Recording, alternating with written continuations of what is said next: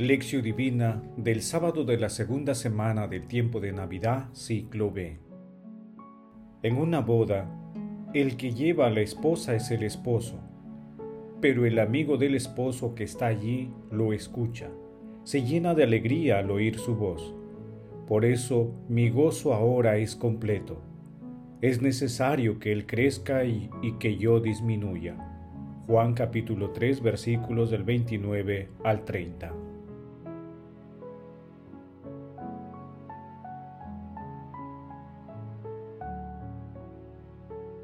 Oración inicial.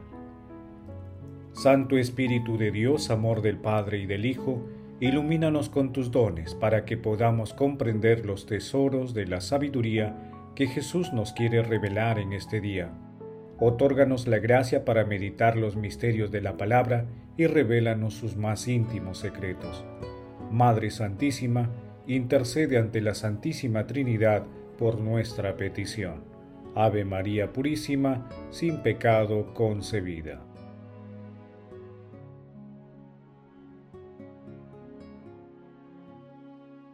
Paso 1. Lectura. Lectura del Santo Evangelio según San Juan capítulo 3 versículos del 22 al 30. En aquel tiempo fue Jesús con sus discípulos a Judea, se quedó allí con ellos y bautizaba. También Juan estaba bautizando en Enón, cerca de Salín, porque allí había agua abundante. La gente acudía y se bautizaba. Juan todavía no había sido encarcelado. Se originó entonces una discusión entre un judío y los discípulos de Juan acerca de la purificación. Ellos fueron a Juan y le dijeron, Maestro, el que estaba contigo en la otra orilla del Jordán, de quien tú has dado testimonio, ese está bautizando y todo el mundo acude a él.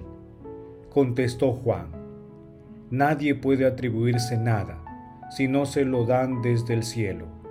Ustedes mismos son testigos de que yo dije, yo no soy el Mesías, sino que me han enviado delante de él. En una boda el que lleva a la esposa es el esposo, pero el amigo del esposo que está allí y lo escucha se llena de alegría al oír su voz. Por eso mi gozo ahora es completo. Es necesario que Él crezca y que yo disminuya. Palabra del Señor. Gloria a ti, Señor Jesús.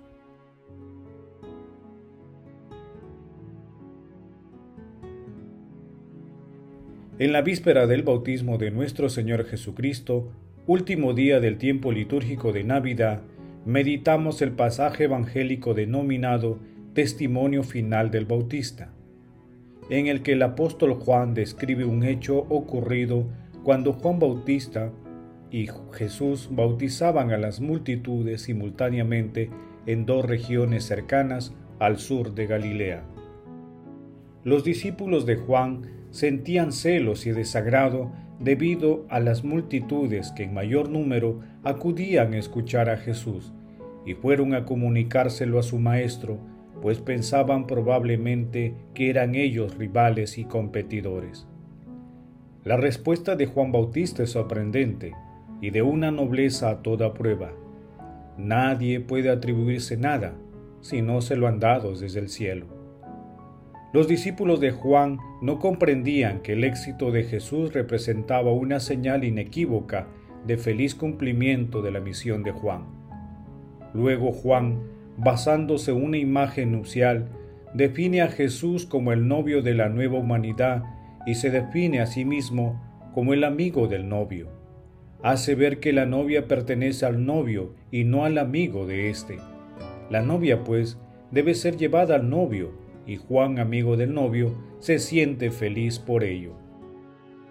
Era necesario que todos siguieran al verdadero Rey, a Jesús, Hijo de Dios Padre, que está sobre todos. La misión del precursor está llegando a su fin.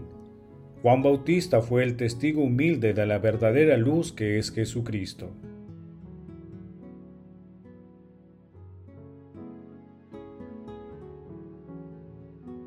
Paso 2. Meditación. Queridos hermanos, ¿cuál es el mensaje que Jesús nos transmite el día de hoy a través de su palabra? es bueno que meditemos con las palabras de Juan Bautista. Nadie puede atribuirse nada si no se lo dan desde el cielo. Recordemos la primera carta a los Corintios en el capítulo 4, versículo 7. ¿Qué tienes que no hayas recibido? Y si lo has recibido, ¿por qué te glorías como si no lo hubieras recibido?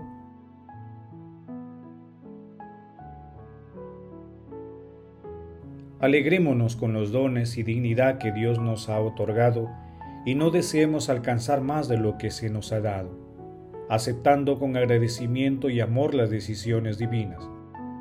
Pero debemos esforzarnos en hacer florecer nuestros dones para la gloria de Dios.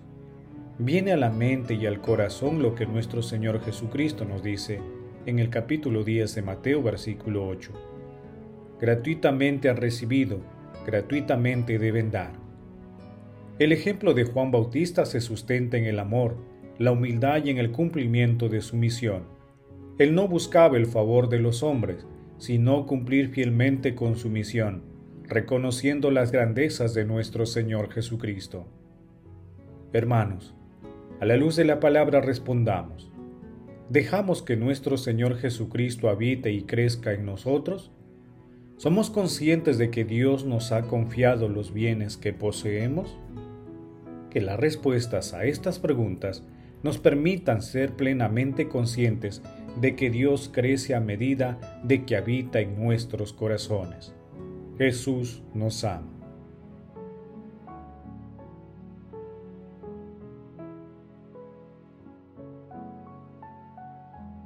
Paso 3. Oración. Amado Jesús, tú que hiciste que la alegría de Juan Bautista llegue a su plenitud al escuchar tu voz, concédenos compartir sus mismos sentimientos y sus mismas actitudes. Amado Jesús, Santo de los santos, que te dignaste encarnarte por nosotros, enciende las lámparas de la humanidad para dispersar las tinieblas y dirigir la mente humana hacia tu luz. Espíritu Santo, ayúdanos a leer los acontecimientos de la historia que estamos viviendo, para que interpretemos dócilmente tus iniciativas y las convirtamos en acción evangelizadora. Espíritu Santo, fortalece al Papa Francisco, a los obispos, sacerdotes, diáconos, consagrados y consagradas, para que en unión íntima con nuestro Señor Jesucristo y encendidos por la fe, la esperanza y el amor, puedan afrontar con humildad y alegría las fatigas de su ministerio. Amado Jesús, tú que eres el amor y la misericordia, conduce a las almas de los difuntos a tu morada celestial, en especial a aquellos que partieron sin conocerte y en momentos de falta de lucidez espiritual. Madre Santísima, intercede ante la Santísima Trinidad por nuestras peticiones. Amén.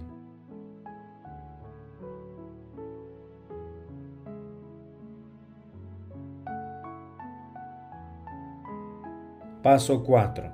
Contemplación y acción.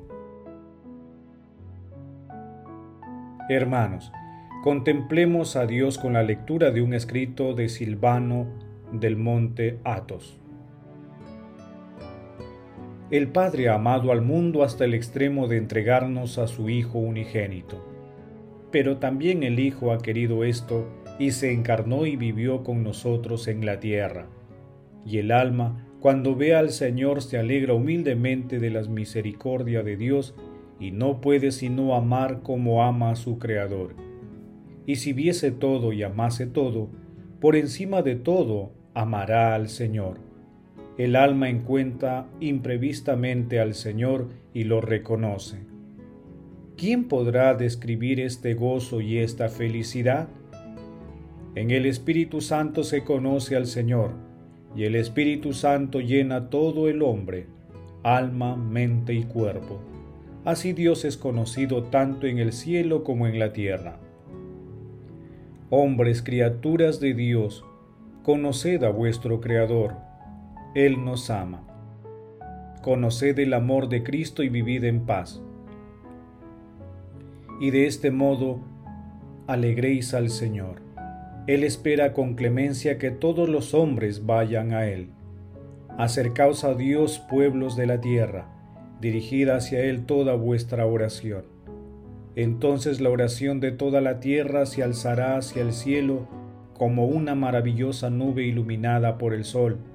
Habrá alegría en el cielo y entonará un himno que exalte al Señor. Queridos hermanos, grande es nuestro Señor que ha venido a salvarnos y redimirnos. Por eso en este tiempo de gracia, volvamos hacia nuestro Señor Jesucristo, siguiendo el ejemplo de humildad de Juan Bautista. Hagamos de nuestra vida una ofrenda constante a Jesús, sabiendo que no seremos defraudados, sino más bien portadores de su Santo Espíritu, que mora en cada uno de nosotros para la mayor gloria de Dios glorifiquemos a la Santísima Trinidad con nuestras vidas.